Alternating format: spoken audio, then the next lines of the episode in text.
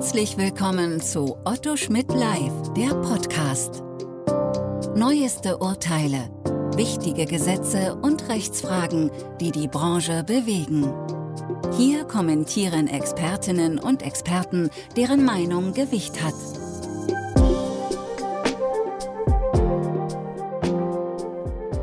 Herzlich willkommen zu einem neuen Podcast Datenschutzrecht in der Podcast-Reihe von Otto Schmidt Live. Mein Name ist Dr. Jens Eckert. Ich bin Rechtsanwalt, Fachanwalt für IT-Recht und berate seit 20 Jahren zum Datenschutzrecht.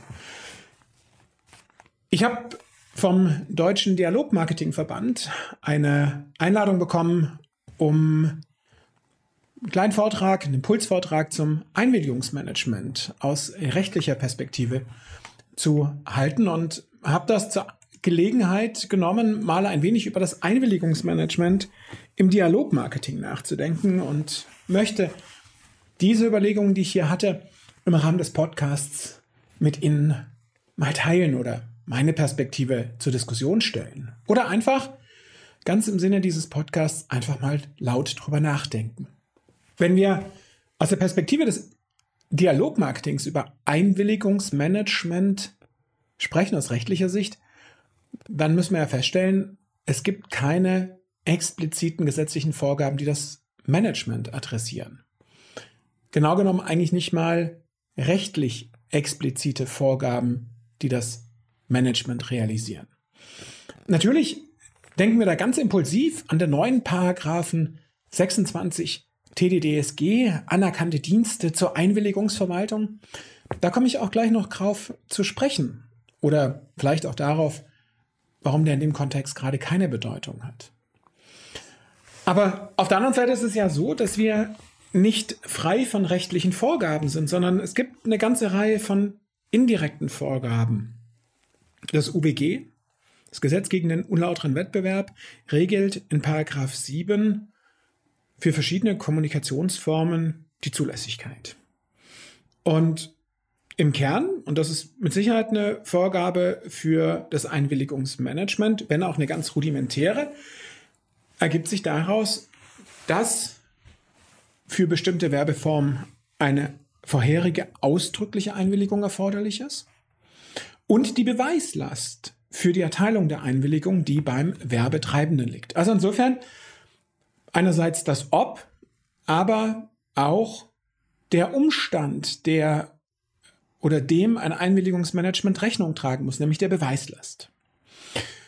Mittelbar ergibt sich daraus auch natürlich die Beachtlichkeit des Widerrufs einer Einwilligung und auch der Umstand, dass die auch gemanagt, verwaltet werden muss.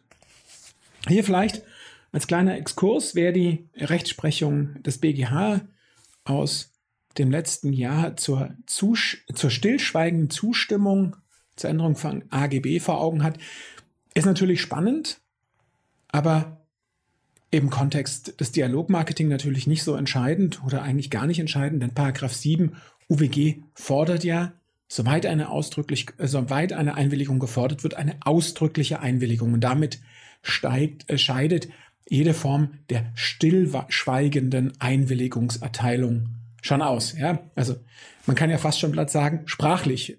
Ausdrücklich wird gefordert, stillschweigend hat der BGH in der Thematik behandelt. Also ähm, das hat hier keine Auswirkung.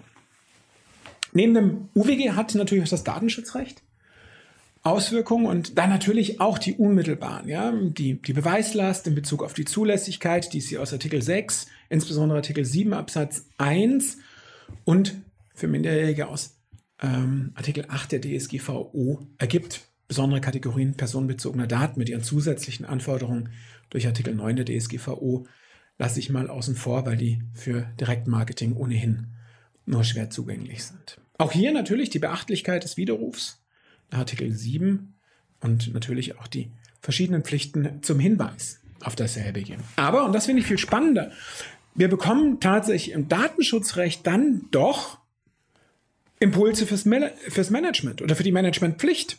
Denn wenn Sie Artikel 24 sich anschauen, nicht vollständig zitiert, sondern nur auszugsweise. Der Verantwortliche setzt unter Berücksichtigung der und so weiter und so fort geeignete technische und organisatorische Maßnahmen um, um sicherzustellen und den Nachweis dafür erbringen zu können, dass die Verarbeitung gemäß dieser Verordnung erfolgt.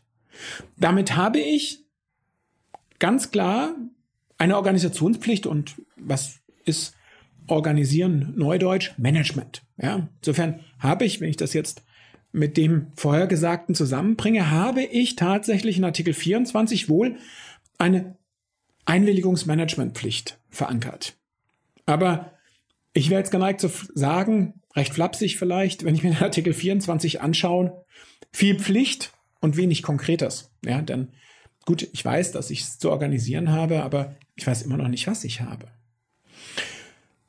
Vor dem Hintergrund stürze ich mich natürlich dann voller Vorfreude und Erwartung auf den Paragraph 26 TDDSG anerkannte Dienste zur Einwilligungsverwaltung. Ja, da habe ich es. Was ist Verwaltung, Management, Einwilligungs, anerkannte Dienste zum Einwilligungsmanagement? Das ist es ja eigentlich. Aber da müssen wir sehen, dass der Anwendungsbereich des Paragraph 26 ja gegenüber dem Referentenentwurf eingeschränkt wurde. Die jetzt in Paragraph 26 zum 1.12.2021 in Kraft getretene Variante bezieht sich ausschließlich auf Paragraph 25 Absatz 1.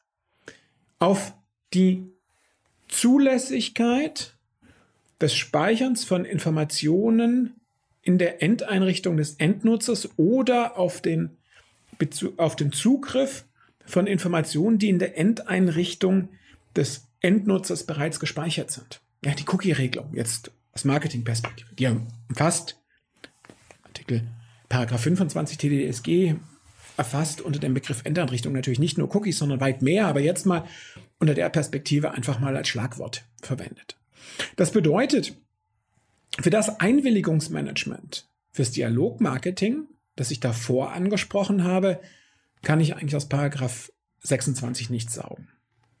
Wenn ich jetzt das Online Tracking und das darauf dann sich anschließende Marketing betrachte und dann einen Blick in die Orientierungshilfe Telemedien 2021 werfe, stelle ich auch fest, naja, ähm, da wird unterschieden zwischen der Zulässigkeit des Setzen von Cookies und Co. Auch der Fingerprint ist ja erfasst und der sich daran anschließenden Datenverarbeitung. Auch daraus ergibt sich eigentlich, dass Paragraph 25 und 26 nichts mit dem zuvor beleuchteten Einwilligungsmanagement aus datenschutzrechtlicher Perspektive zu tun hat. Wer sich die Standardzeit fragt, warum unterscheidet der Sprecher nicht mehr zwischen UWG und Datenschutz? Naja, wenn es um Einwilligung geht, um die Werbeeinwilligung nach 7 UWG, hat der BGH bereits im Oktober 2012 gesagt, der Maßstab für das, was Einwilligung bedeutet und die Begriffsbestimmung findet sich in der Datenschutzgrundverordnung. Denn der Paragraph 7, soweit es um elektronische Kommunikation geht, setzt den Artikel 13 der Datenschutzrichtlinie für elektronische Kommunikationsdienste 2002-58 EG, auch bezeichnet als E-Privacy-Richtlinie um.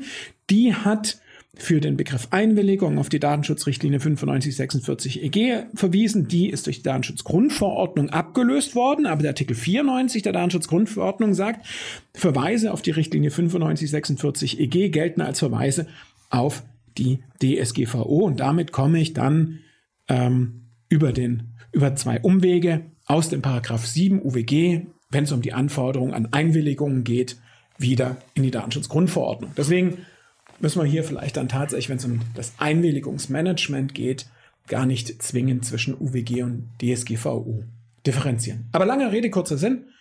Ähm, hier kriegen wir keine Regelung für die Einwilligung, die ich gerade, oder das Einwilligungsmanagement, das ich gerade hinterfrage. Zumal ohne Rechtsverordnung ist ja bisher in Paragraph 26 auch nur geregelt, welche Anforderungen an den Anbieter eines solchen Tools zu stellen wären. Die Ausgestaltung eines solchen Tools, die weiteren Anforderungen sind ja noch eine Rechtsverordnung. Überlassen vielleicht, wenn denn die dann da ist, lassen sich vielleicht für das Einwilligungsmanagement im Dialogmarketing auch Kriterien herausziehen. Wenn ich jetzt in a nutshell mir mal anschauen will, was für Anforderungen an ein Einwilligungsmanagement habe ich eigentlich, dann sind es ja eigentlich drei Aspekte. Beweis der Einwilligung, Dauer der Beweispflicht oder Beweisbarkeit und was man nie unterschätzen sollte in der Praxis, die Umsetzung des Widerrufs. Ja klar, der Widerruf ist beachtlich und führt zum Wegfall der Einwilligung. Das klingt in der Praxis einfacher, als es dann vielleicht ist, wenn man es punktgenau umsetzen will. Aber fangen wir mal an mit dem Beweis der Einwilligung. Es muss der Beweis der Erteilung der konkreten Einwilligung durch den späteren Werbeempfänger erfolgen. Das heißt, ich muss es beweisen können, ich muss eine Einwilligung haben und zwar eine wirksame mit den ganzen Kriterien, die die BGH-Rechtsprechung seit Oktober 2012 dort angelegt hat, in Maßstäben, die ja doch nicht ganz ohne sind. Aber ich muss auch nachweisen können, dass die betroffene Person genau zu der Einwilligung, die ich dann aus dem Hut ziehe, Ja gesagt hat. Ja? Nicht zu irgendeiner, sondern genau zu der.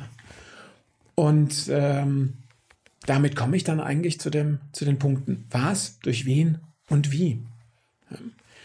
Durchs Wie habe ich dann häufig im Online-Bereich natürlich das Double Opt-in, E-Mail Double Opt-in.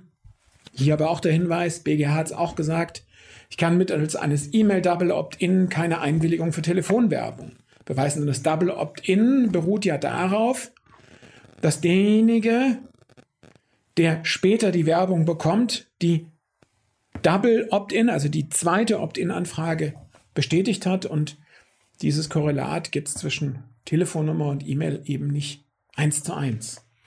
Da natürlich dann auch die Diskussion, Unterschied zwischen Beweis und Nachweis, denn ähm, wenn man es genau nimmt, wird mit dem Double Opt-in-Verfahren der Nachweis geführt und dann kommt man auch direkt zu der Frage Gestaltung des Systems. Ja, was habe ich?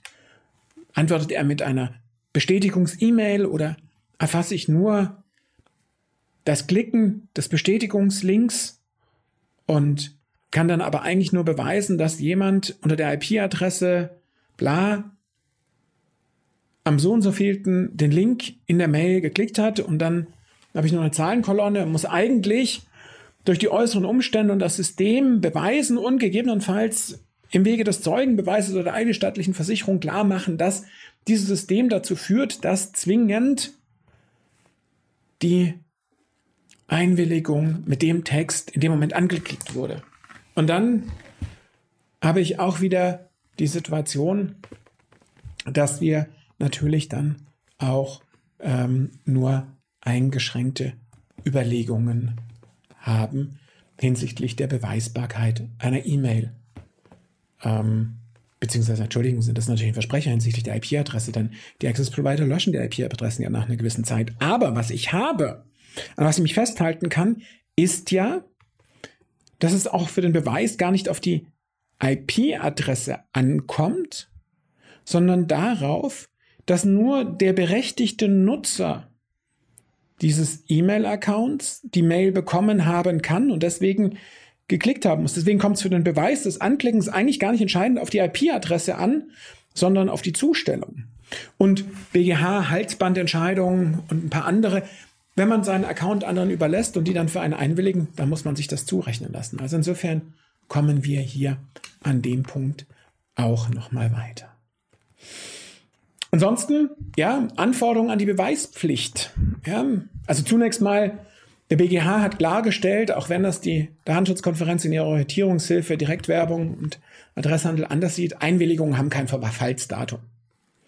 Die Einwilligung muss nachgewiesen werden können für die Dauer der Werbeversendung und eigentlich noch für eine nachlaufende Spann Zeitspanne, nämlich so lange, wie die betroffene Person für die letzte Zusendung noch Schadensersatz und Entlassungsansprüche geltend machen kann. Also wenn man, das rechnet man dann ja vereinfacht so, man sagt, die letzte Zusendung wäre ein Verstoß gewesen und wenn sie ein Verstoß gewesen wäre, wann wäre der Anspruch aus diesem Verstoß verjährt gewesen?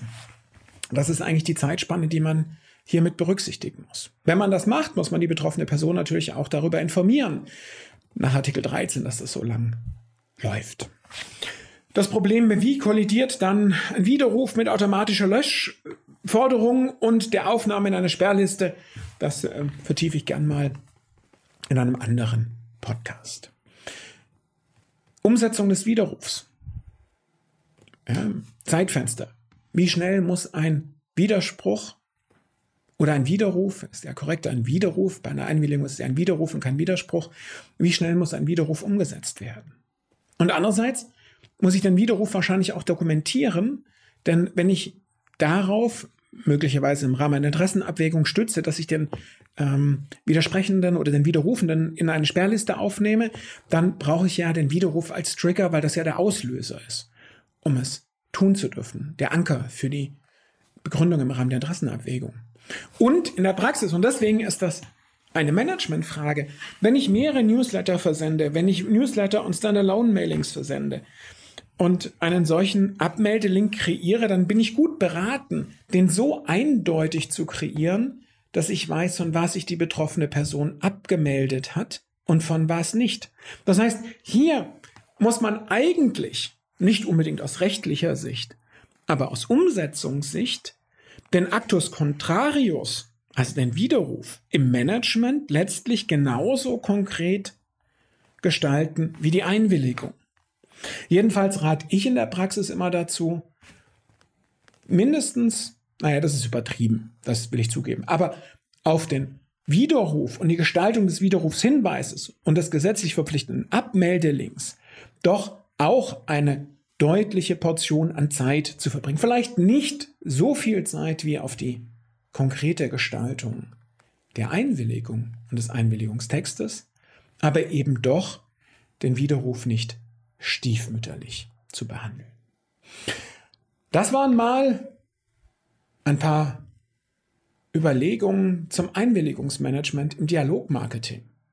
Das ist natürlich nur der Kern meiner Überlegungen und nicht der gesamte Vortrag, aber letztlich ähm, das, über was ich mir hier Gedanken machen muss, wenn ich über ein Einwilligungsmanagement im Dialogmarketing nachdenken möchte.